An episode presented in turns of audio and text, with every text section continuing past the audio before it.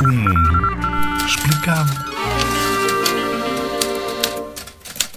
Ministério da Administração Interna. O Ministério da Administração Interna. Ministro da Administração Interna. Ministro da, da Administração Interna. Ora, durante muitos anos, entre 1910 e 1974, foi designado por Ministério do Interior. Depois do 25 de Abril, passou para o Ministério da Administração Interna e é o Departamento do Governo de Portugal que é responsável por muitas coisas, como, por exemplo, pensar e pôr em prática políticas que se relacionam com segurança pública. A polícia, por exemplo, de proteção e socorro e proteção civil, por exemplo, os bombeiros, imigração e asilo, ou seja, receber pessoas que cheguem a Portugal e que precisem de apoio, e ainda prevenção e segurança rodoviária e também é responsável pelos assuntos que que se relacionam com a organização das eleições.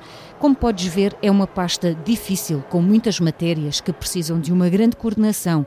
Podes espreitar no sítio do Governo, na internet, no sítio do Governo de Portugal, mais informação. O atual ministro chama-se Eduardo Cabrita.